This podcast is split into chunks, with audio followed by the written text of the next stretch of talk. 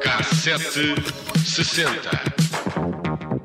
A paz, o pão, habitação, saúde, educação. A paz, o pão, habitação, saúde, educação.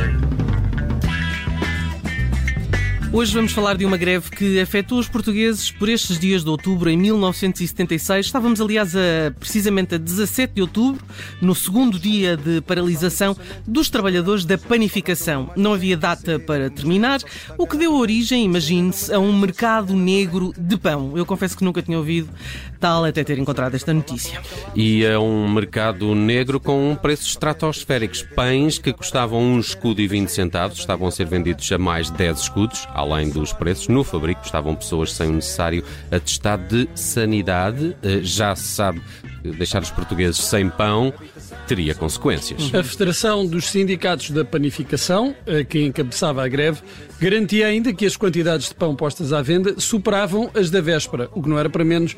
A notícia dá conta de filas intermináveis à porta das, das padarias que estavam a furar a greve. Muito lucrativo para quem continuou nesse período a fabricar. Mas a ordem de greve mantinha-se e os dirigentes eh, sindicais asseguravam que o regresso ao trabalho dependia apenas eh, do êxito das negociações que tinham lugar no Ministério do Trabalho.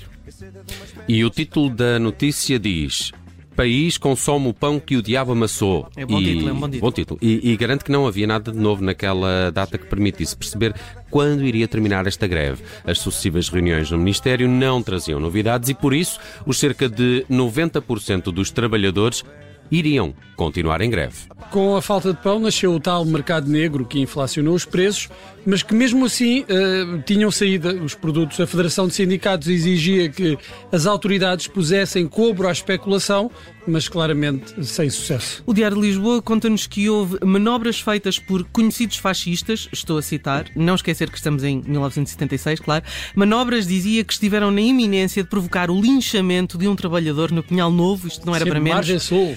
A tentativa de furar a greve era mal recebida e depois do que aconteceu, aquele trabalhador não tentará eh, de facto trabalhar enquanto o sindicato não deixar, não é? Entretanto, o Ministro do Trabalho, Marcelo Curto, falou à RTP e garantiu que se a negociação não resultar, não será o Governo a ceder. Além de aumentos salariais, em discussão estava também o horário de trabalho, que garantisse um abastecimento eficiente, com a compensação monetária quanto, aqui, eh, designadamente, ao trabalho noturno. Os sindicatos... Como sabe, é uma coisa que nas padarias Pois, é, acontece. Tem que ser, não é? É aí o que tinha que ser pago eh, mais era o trabalho diurno. Os sindicatos queriam ainda que se encetassem esforços para estudar as tabelas salariais e isto o governo considerou já ser possível. Uhum. Devo dizer que esta paralisação durou mais de três dias e depois regressou à normalidade no abastecimento do pão, mas durante a greve houve uma verdadeira corrida às padarias e pastelarias. E houve situações graves, tiros e dois trabalhadores feridos no Monte da Caparica e em Sines, e, e proprietários que contrataram pessoas estranhas ao serviço. Aí ficava em causa a saúde pública porque apenas o trabalhador que tivesse um atestado de sanidade poderia ser padeiro. No é. Porto também houve problemas com trabalhadores estranhos à empresa Agripan a fazer a vez dos grevistas. Os sindicalistas foram impedidos de entrar e a polícia, apesar de contactada, recusou-se a comparecer no local eh, porque era de noite. Porque era de noite, é isso. Portanto, só trabalhavam de dia nestes Ora. casos. A verdade é que a polícia hum, tem, tinha assegurado ali naquele momento a proteção dos carros de distribuição que ainda podiam circular, portanto havia um mínimo de pão que podia circular e claro eh, que este pão que era posto, às venda, posto à venda não chegava para as encomendas. As imagens do jornal mostram filas incríveis numa padaria no bairro Alto. Garante esta notícia que se tratava de uma das eh, padarias que furou a greve e estava assim a alimentar o chamado mercado negro do pão. É muito bom, não é? O mercado Epá, esta negro do história é muito boa. Viagem em 1976 na K760 de hoje. Eu fui também fazer uma pesquisa por esse, por esse ano, no que toca assim às músicas que mais se ouviram. E, e, por exemplo, até porque vamos voltar ao Festival da Canção numa coisa leva à outra, mas Bruno, 76 consagra o Carlos do Carmo no Festival da Canção. E não seria difícil, porque nesse ano ele foi o único participante. Eh, 76 é um ano espetacular. Portanto, Tudo é inédito em 76. pode-se dizer que também ficou em último, não é? Sabe, também É. ficou em último, é É uma verdade. maneira de ver as coisas. Bem, nesta edição a RTP optou por convidar Carlos do Carmo a representar Portugal na Eurovisão e, e, quanto a mim, muito bem. E desta forma ele interpretou todas as composições concorrentes. A vencedora acabaria por ser Uma Flor de Verde Pinho, com poema de Manel Alegre e música de José Nisa. Mas não há forma, não há verso, não há leito para este fogo, amor, para este rio. Como dizer um coração fora do peito, meu amor transbordou eu sem navio.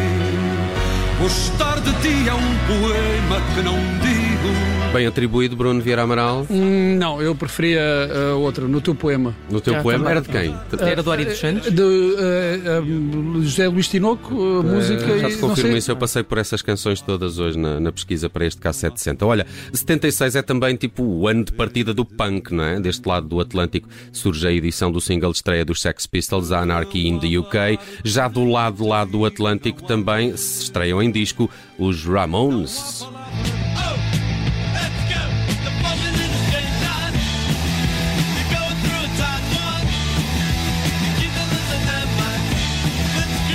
Já passamos alguma vez esta Blitzkrieg Pop dos Ramones aqui Ah, é e, o, e o Bruno eh, abana sempre a cabeça efusivamente nesta, nesta canção. Não resiste, é automático. Não sei, se calhar a minha mãe ouvia isto quando estava grávida. Pode Ah, ser, pode o meu ser. irmão ouvia imenso. Bom, também de 1976, uma história que envolve Bruce Springsteen. O músico andava em digressão pela América quando o seu autocarro passou em frente à casa de Elvis Presley em Memphis, a famosa mansão Graceland. O músico não se conteve e, numa tentativa de conhecer pessoalmente o seu ídolo, mandou parar o autocarro e saltou o muro da mansão.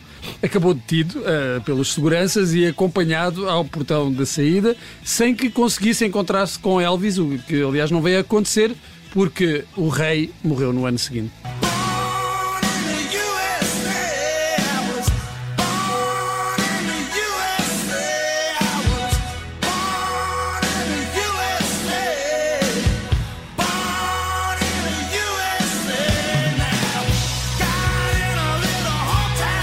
Já a dezo- a 18 de junho de 1976, os ABBA tocaram ao vivo pela primeira vez o tema Dancing Queen, uma atuação na televisão sueca na véspera do casamento do rei Carl Gustav com Sylvia Sommerleth. Sabias que em 1976 foi também o ano em que os ABBA adotaram aquele B invertido eh, no, no logo, não é? no nome da, da, da banda, o que se tornou também muito, muito conhecido. Bem, Dancing Queen acabou o ano como a mais ouvida em todo o mundo, mas em Portugal, a favorita dos ABBA em 1976 foi Fernando. Ah, e, e sério? percebes, e Sério? percebes, não é? É Muitos muitas Fernandes. É verdade, e há muitas histórias, algumas até que podiam envolver um Fernando português e não sei o quê. Há uma história também que seria um revolucionário mexicano, eh, ou que seria só um, um barman de um bar em, em Estocolmo. Ah, nunca, nu- nunca Eu saberemos. sei que fosse em Ibiza. ou- Sim, podia ser. Fernando, no fecho do K760, daqui a pouco o lado bom da vida. Esta tarde é com o Tim Bernardes, que já está aqui no nosso estúdio. I remember long ago another starry night like this. In the firelight, Fernando, you were humming to yourself and softly strumming your guitar. I could hear the distant drums and sounds of bugle calls were coming from afar. They were close Fernando.